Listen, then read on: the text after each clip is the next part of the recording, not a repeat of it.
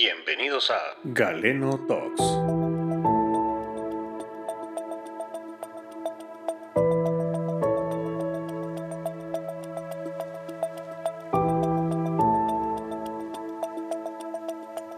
Hola, ¿qué tal? Sean todos bienvenidos a Galeno Talks, un podcast en el que abordamos temas médicos con palabras sencillas. Mi nombre es Minor. Y mi nombre es Luis Fernando. Y hoy hablaremos al respecto de las mascarillas. ¿Qué piensas, Minor? ¿Será que realmente sirven? Este tema de las mascarillas es un tema. Es un tema complejo, Luis Fer. Si nos ponemos a pensar de qué manera se transmiten las enfermedades respiratorias, imagínate lo fácil, lo fácil que es estar expuesto a los fomites que utilizan las personas. O lo sencillo que es estar expuesto a aerosoles cuando vas por la calle caminando y alguien estornuda o entras a un elevador o estás en un edificio o en un ambiente cerrado está bastante, bastante demostrado eh, la velocidad a la que viaja un estornudo y el tamaño de las partículas del estornudo son bien pequeñas. Entonces es, es fácil estar expuesto a esto.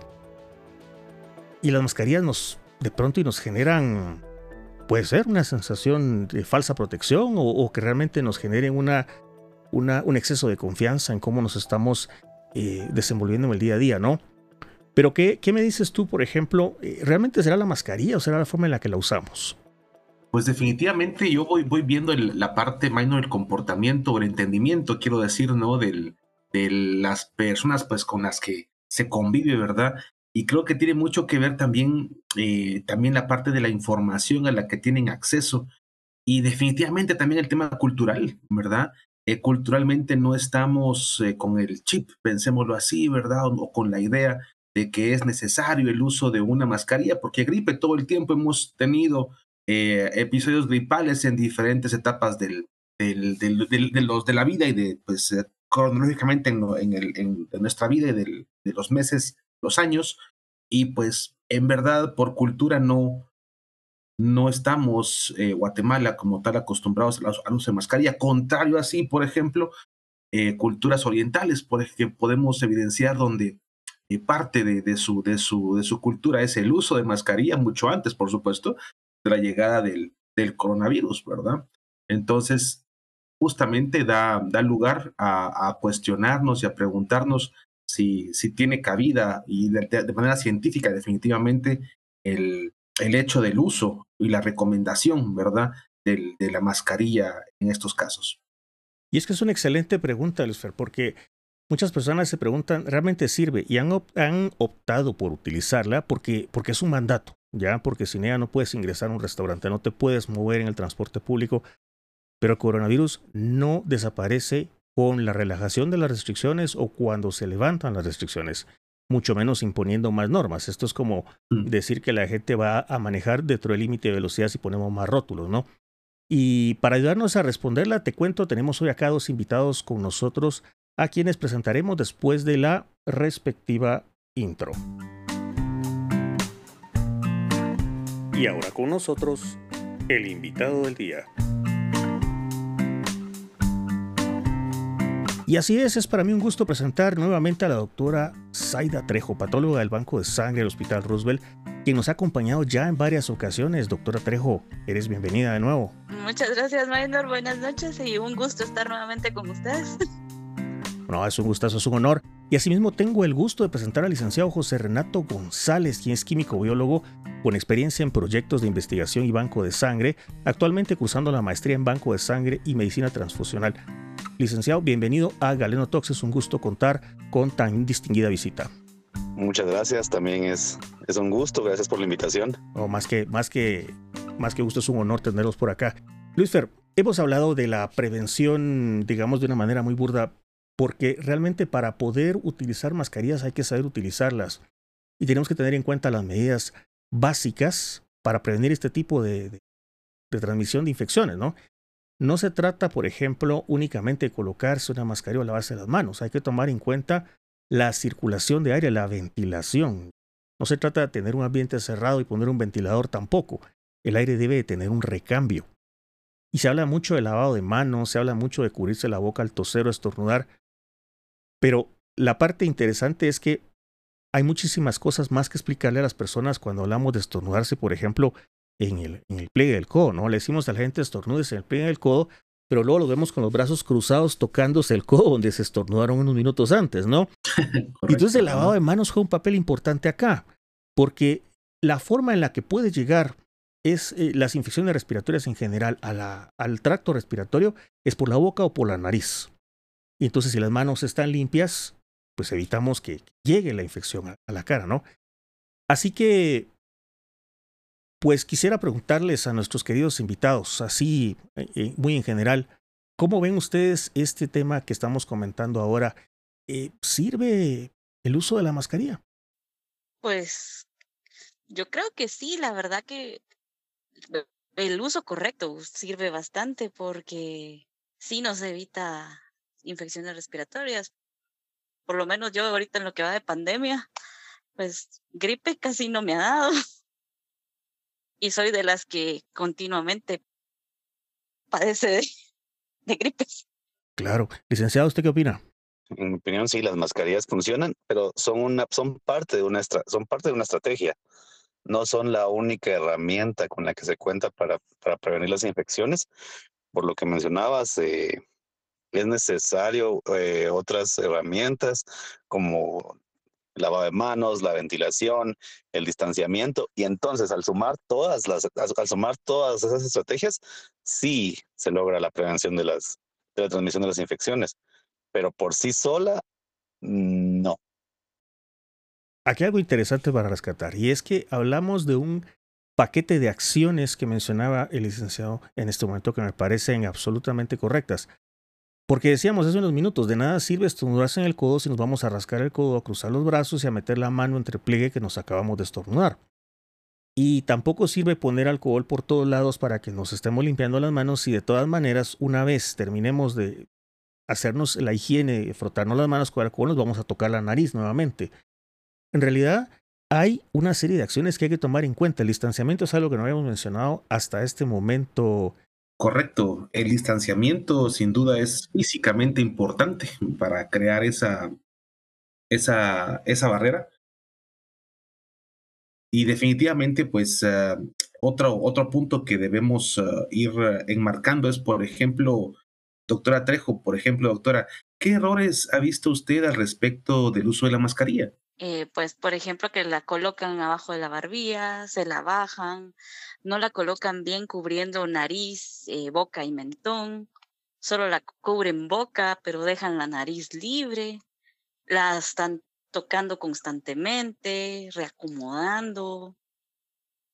Ese tipo de errores he visto e incluso los he visto en el hospital con médicos en formación, residentes incluso que hacen esto, bajar la mascarilla o se la quitan para hablarle a la otra persona. Claro, inclusive para hablar por teléfono, ¿verdad? Inclusive para eso. Licenciado, ¿usted qué errores ha visto con el uso de la mascarilla? varios. Por ejemplo, uno muy común es que las personas eh, cargan la mascarilla, la portan, pero cuando se acercan a hablarle a alguien, se la bajan. Para que les escuche claro la persona, por ejemplo. Claro.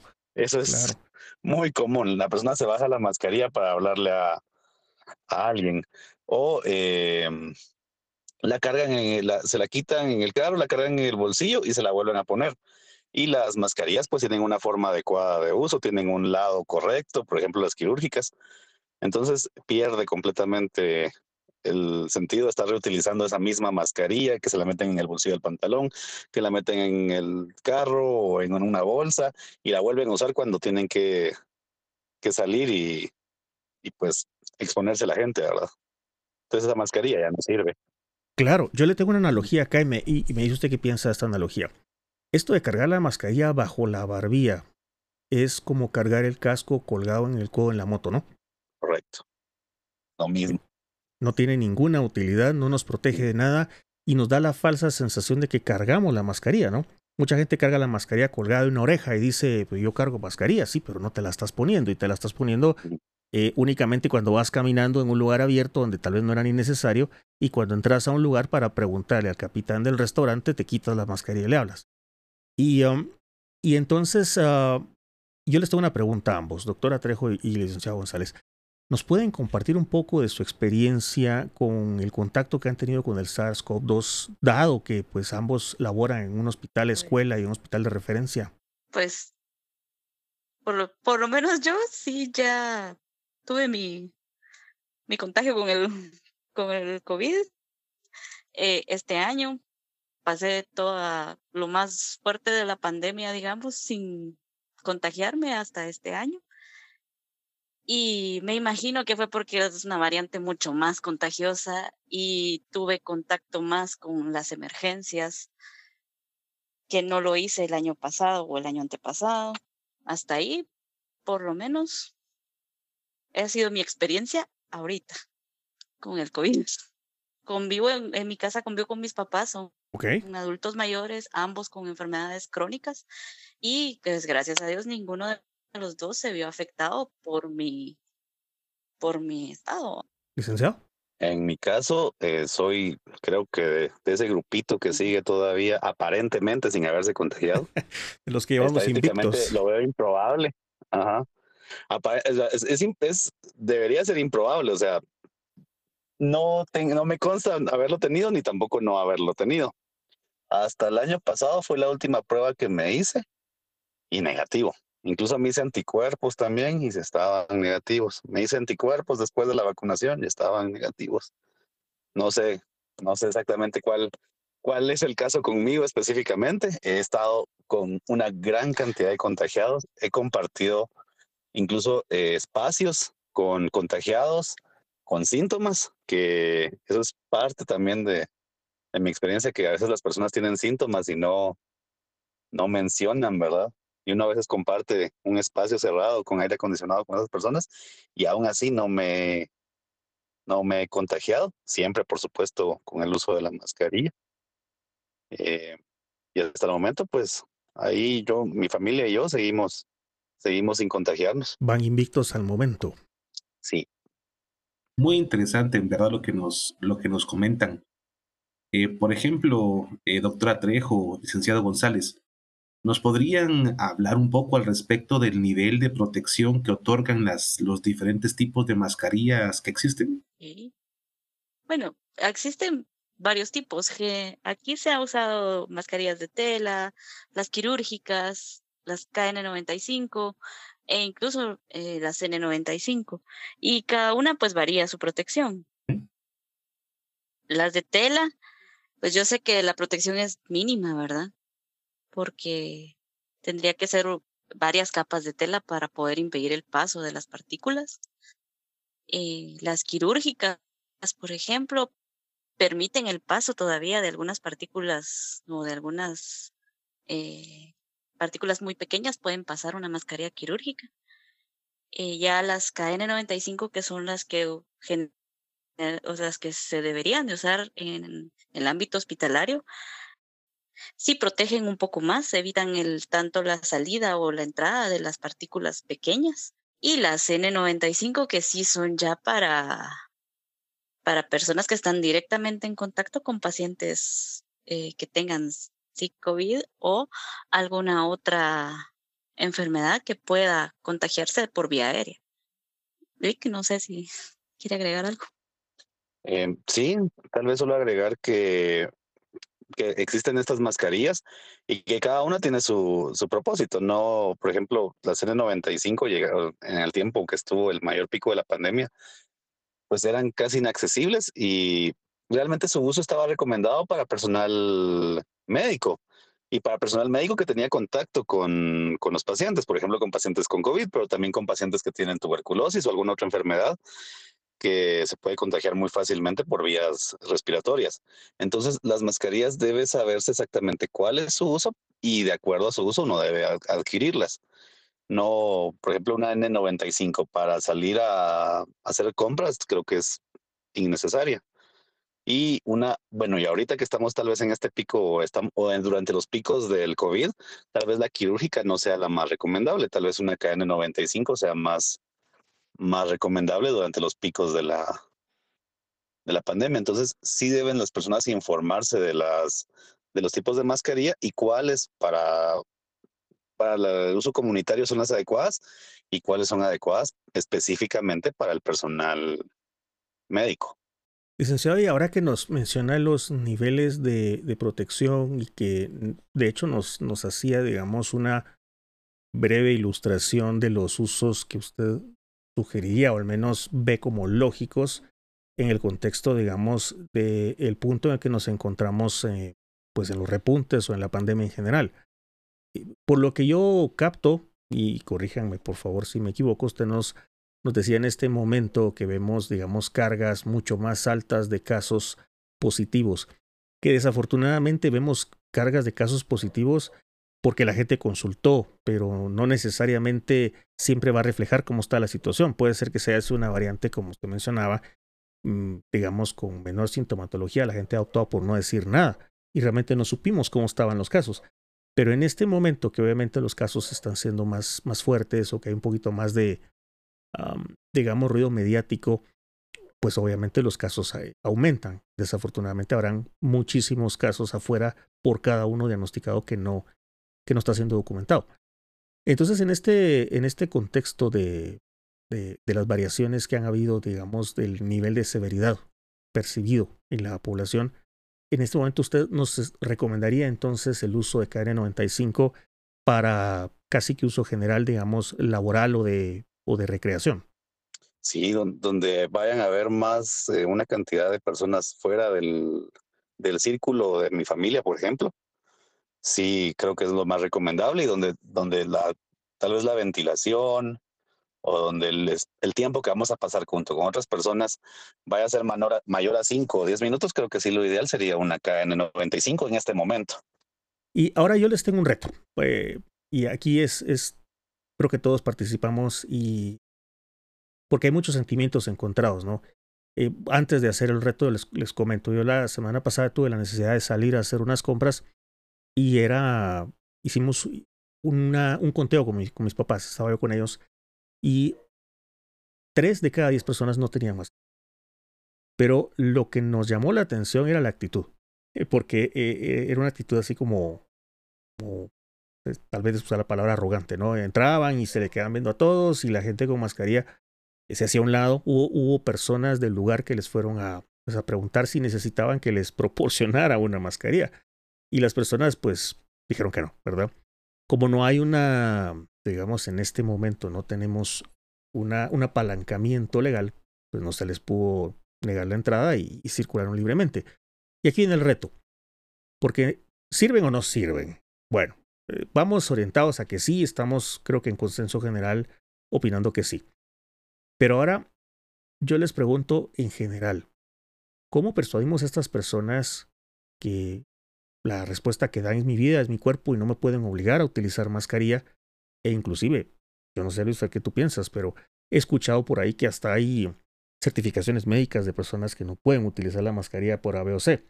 Cuando las personas más débiles que yo vi en el hospital usaban mascarilla para evitar infectarse, estamos hablando de inmunosuprimidos, de trasplantados, de pacientes que de verdad estaban en estados graves. Obviamente aquí vendrán tal vez patologías como una ansiedad severa o algunos trastornos que que de verdad tiene uno que comprender que son personas que tienen alguna limitación, digamos, muy puntual para eh, la claustrofobia, por ejemplo, ¿no? Para sentirse eh, con una mascarilla en la cara 24/7, si andan en la calle 24/7. Entonces, la, la, pregunta sigue siendo la misma. ¿Cómo, ¿Cómo ven ustedes esto? ¿Cómo lo abordamos? ¿Cómo convencemos a este, este vecino que se acerca a saludarnos eh, y no pues, tiene su mascarilla puesta? a este familiar que entra a la casa y pues no se la quiere poner, probablemente ni se vacunó. Y, y bueno, esta es la pregunta, ¿qué, qué opinión les merece? ¿Quieren? Comenzamos con, por, por, por orden, eh, con la doctora, luego el licenciado y Luis, si pudieras tú darnos tu opinión, pues muy agradecidos. Adelante. Pues, pues, ¿cómo convencer a alguien? O sea, no puede uno convencer a alguien de hacer algo que no quiere hacer. Es muy difícil. Pero yo creo que también existe algo que se llama conciencia social, ¿no? O sea, por empatía, digámoslo, con las otras personas. O sea, si ellos quieren protegerse, yo creo que es muy importante que también yo colabore como, como parte de la sociedad colocándome una mascarilla, ¿verdad? Doctora, cuando dices empatía, haciendo una, una pequeña pausa acá, recuerda que nos escuchan, nos escuchan personas eh, no médicas. Ah, ¿Cómo les explicamos qué es empatía para nosotros eh, en el ámbito médico? ponerse en el lugar de la otra persona, eh, o sea, sentir probablemente o intentar sentir cómo se siente esa persona. Eso es un- empatía en sí. Entonces, yo creo que es básicamente conciencia, hacer una conciencia social. Sí, realmente es difícil, ah, realmente es di- difícil educar a las personas. O bueno, tal vez no educarlas, porque a veces las personas tienen conocimiento, tienen conocimiento incluso de estudios, científico, etcétera, pero a veces, eh, a veces sus ideas o sus ideologías o sus creencias pueden más. eh, entonces es difícil realmente cam- hacer cambiar a las personas. Realmente es, es, bomba- es bombardear a las personas con información en los casos, por ejemplo, creo que un- una forma fácil o una forma en la que se podría es que creo que la mayoría de personas son conscientes con la situación y eh, pues entre más personas mantengan el uso de la mascarilla, eh, dan, el- pues ahí empezamos con dando el ejemplo. Eh, las personas que, que todavía creemos que las medidas son importantes y son lo único que pues puede frenar ahorita los repuntes de, de contagios. Eh, creo que dar el ejemplo es una estrategia para todas las personas que, pues, que todavía sentimos responsabilidad colectiva por esta situación. Eh, creo que es una de las estrategias que, que podemos utilizar. Dar el ejemplo y, pues, cuando esa persona viene sin mascarilla, pues, regalarle una o algo así. Creo que son acciones individuales que pueden ayudarnos a todos. Y pues evitar a estas personas, no por no, no rechazarlas, pero sí tratar de evitar el contacto con estas personas. Y pues eso también va a crear un poco de presión, siento yo, para que estas personas tomen sus medidas. Ok, nos contaba la, la doctora eh, en días eh, anteriores, eh, yo platicaba con ella, me decía, al, al licenciado le encanta el tema, me dice, creo que está muy enterado, muy involucrado. Y, y bueno, bienvenido al, bienvenido al club. Pero aquí eh, tenemos un tema, tenemos un tema y, y Luis, ya, ya te doy la palabra, pero ¿qué pasa con estas personas que dicen que la mascarilla no sirve? Porque son muchas. Y hay muchísimas personas que, que tienen, por supuesto, pseudociencia, ¿no? Que dicen que no funcionan. E inclusive por ahí hay un movimiento diciendo que se acumulaba el CO2, por Dios. O sea, el tamaño de la, de la partícula atómica, diatómica del CO2 es infinitas veces más pequeño. Y de hecho, cuando se hacen las pruebas de las mascarillas, una de las, de los, de las pruebas que se hace precisamente es la difusión de CO2.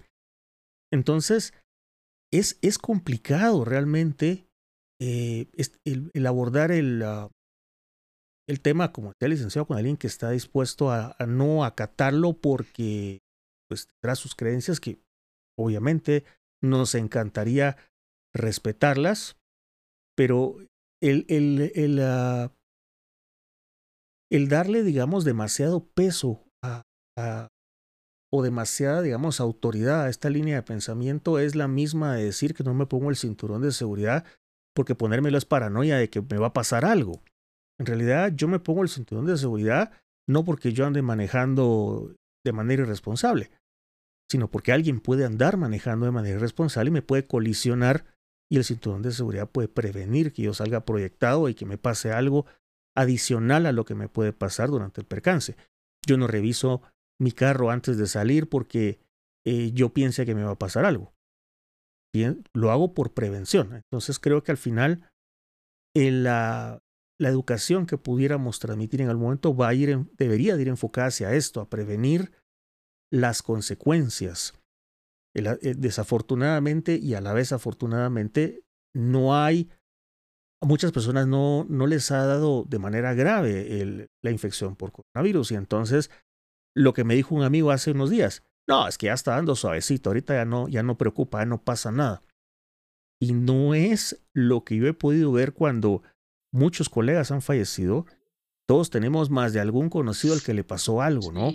De hecho, yo tengo un conocido que está en, en lista de espera para trasplante de pulmón y, y, está muy mal, está extremadamente mal. O sea, de hecho, ya le habían dado los, los santos óleos en el hospital, pues porque pensaron que no iba a salir del hospital.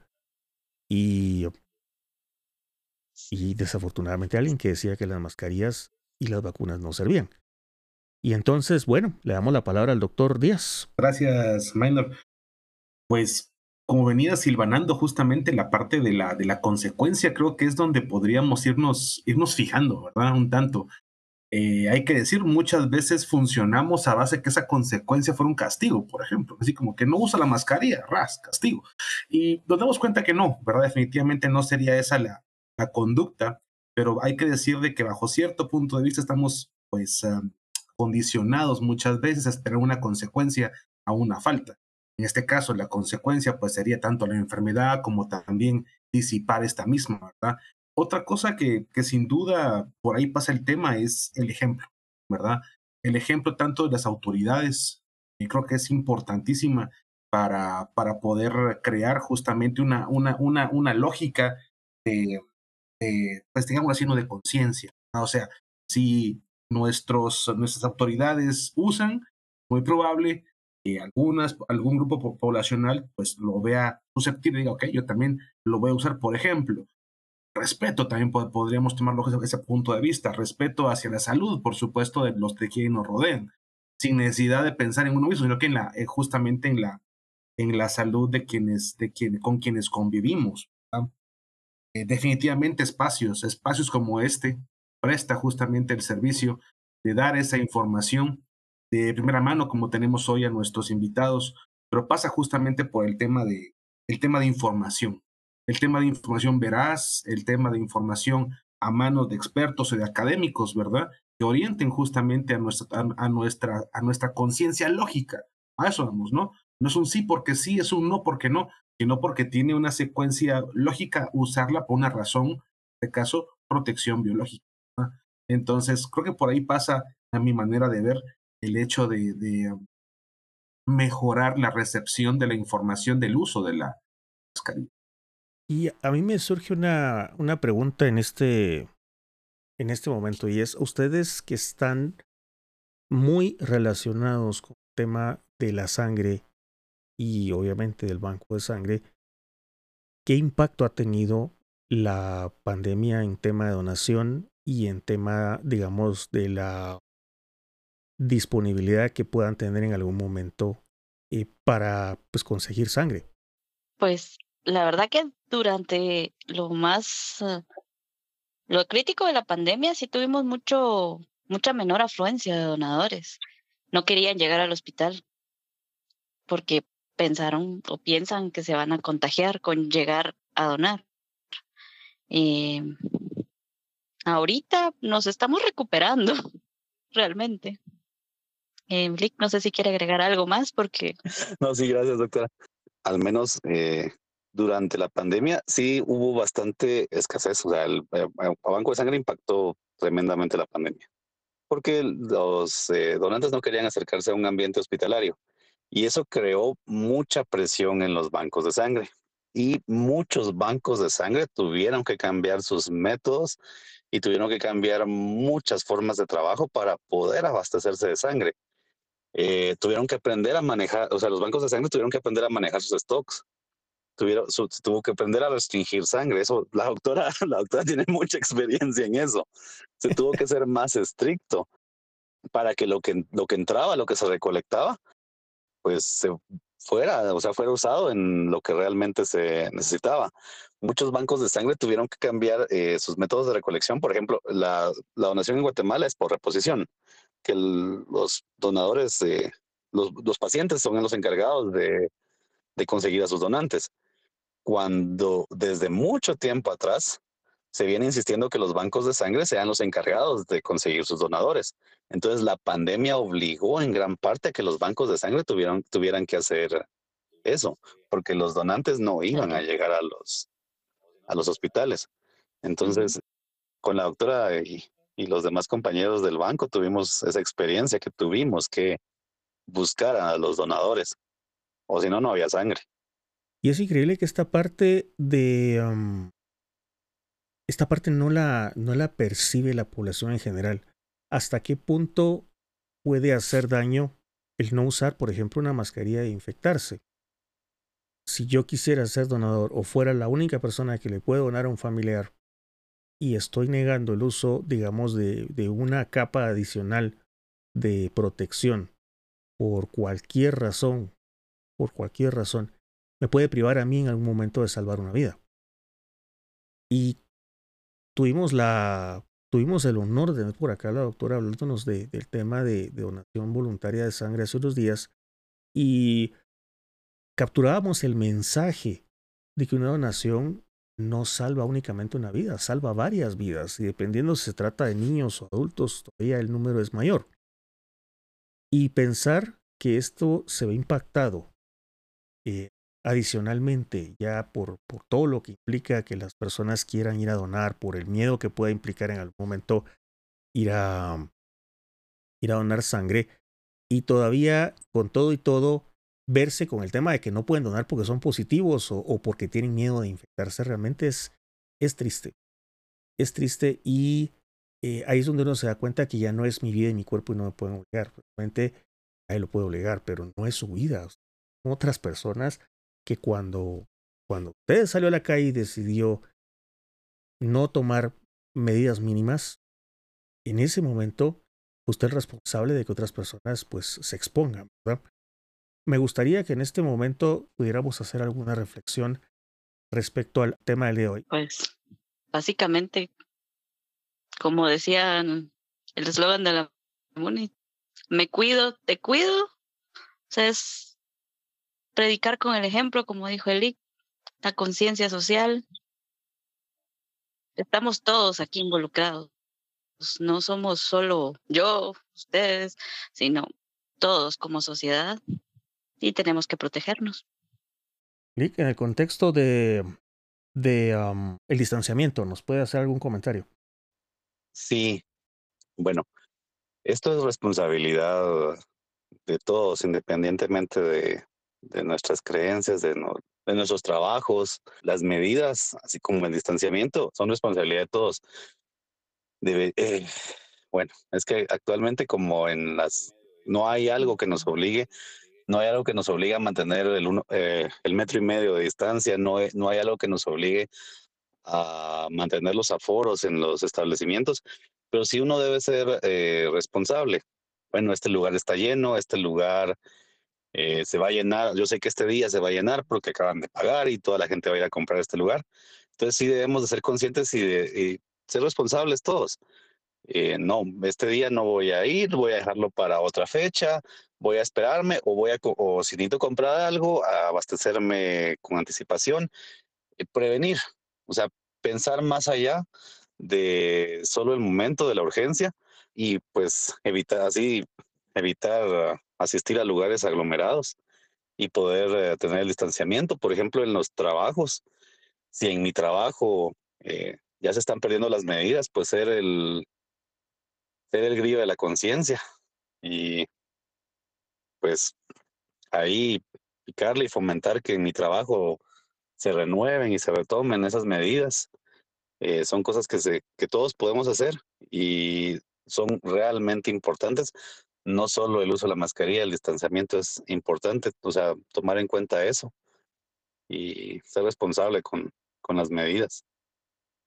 Eh, yo pienso también de que, de que hay que recordar que somos parte de una comunidad y como comunidad que somos, hablo pues definitivamente cada uno en nuestros núcleos, es uh, muy importante de ese comportamiento en la, en la práctica de cuidado, de no disipar o de contener, quiero decir, ¿no? esta enfermedad, usando definitivamente medidas como hemos platicado, el distanciamiento, el uso correcto de la mascarilla, el lavado de manos.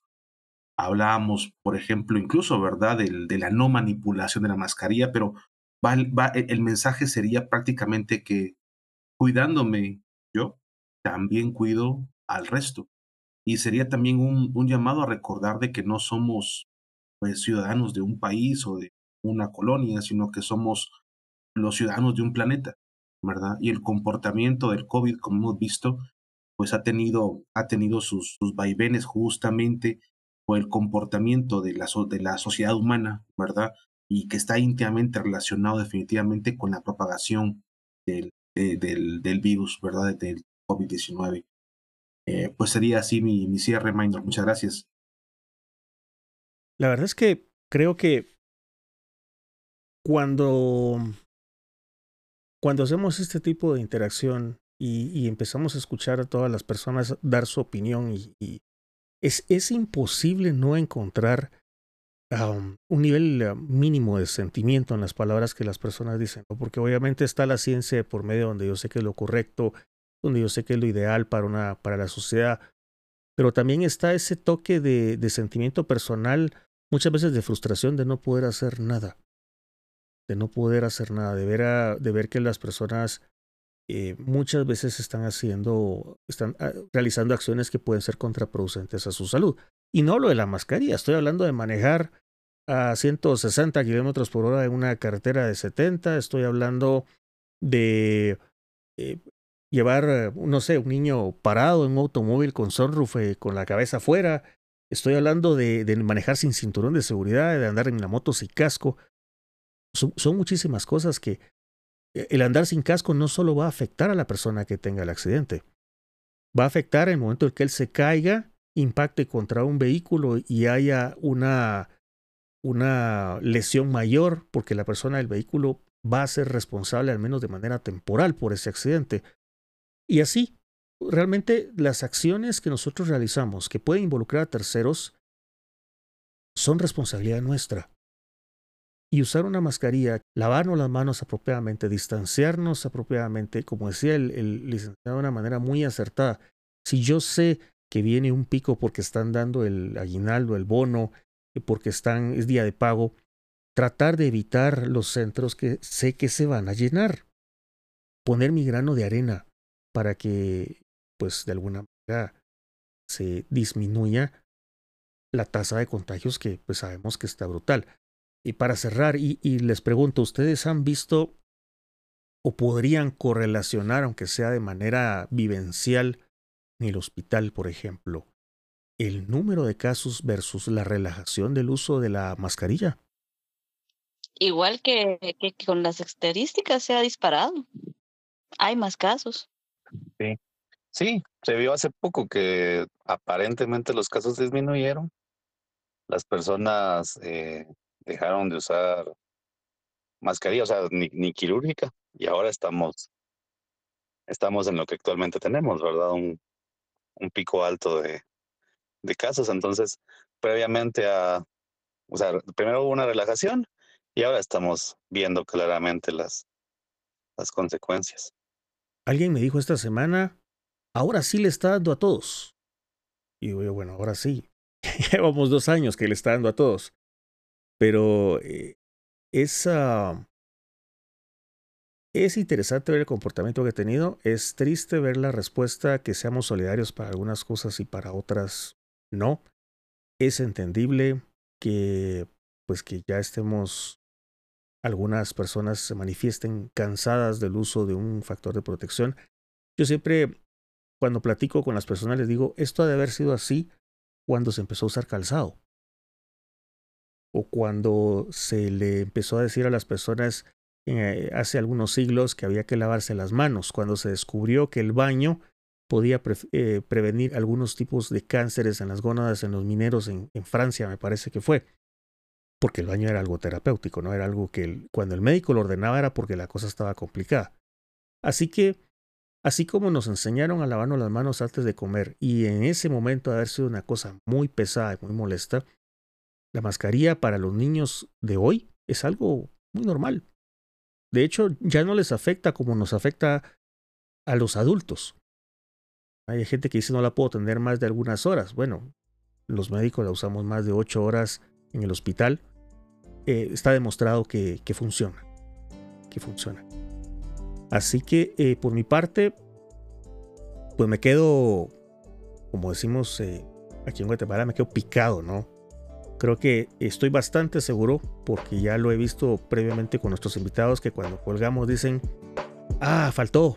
Dice, ahí tenía ideas adicionales. Yo sé que esto va a suceder y por eso quiero agradecerles por tenerlos, pues por tener ese honor de tenerlos acá con nosotros en Galeno Talks. Eh, doctora, bienvenida. Licenciado, bienvenido, de verdad. Es un verdadero gusto tenerlos por acá. En efecto, gracias por, la, por, por acompañarnos y por nosotros y para nuestros oyentes, sin duda alguna. Esperamos que no sea la última vez. Muy agradecidos. Así es, y bueno, es así como damos un damos paso a un cierre más de un episodio de Garano Talks. A usted que nos escucha en casa, en carro, en la oficina, no relaje sus medidas de prevención. Estamos atravesando una ola más y la mejor arma es la prevención. Recuerde que Gareno Talks es un podcast que no requiere prescripción y sin efectos adversos. Ha sido un gusto tenerlos por acá. Doctora, un gusto. Licenciado, un gusto. Luis Fer, gracias por acompañarnos. Hasta pronto. Esto fue Galeno Talks.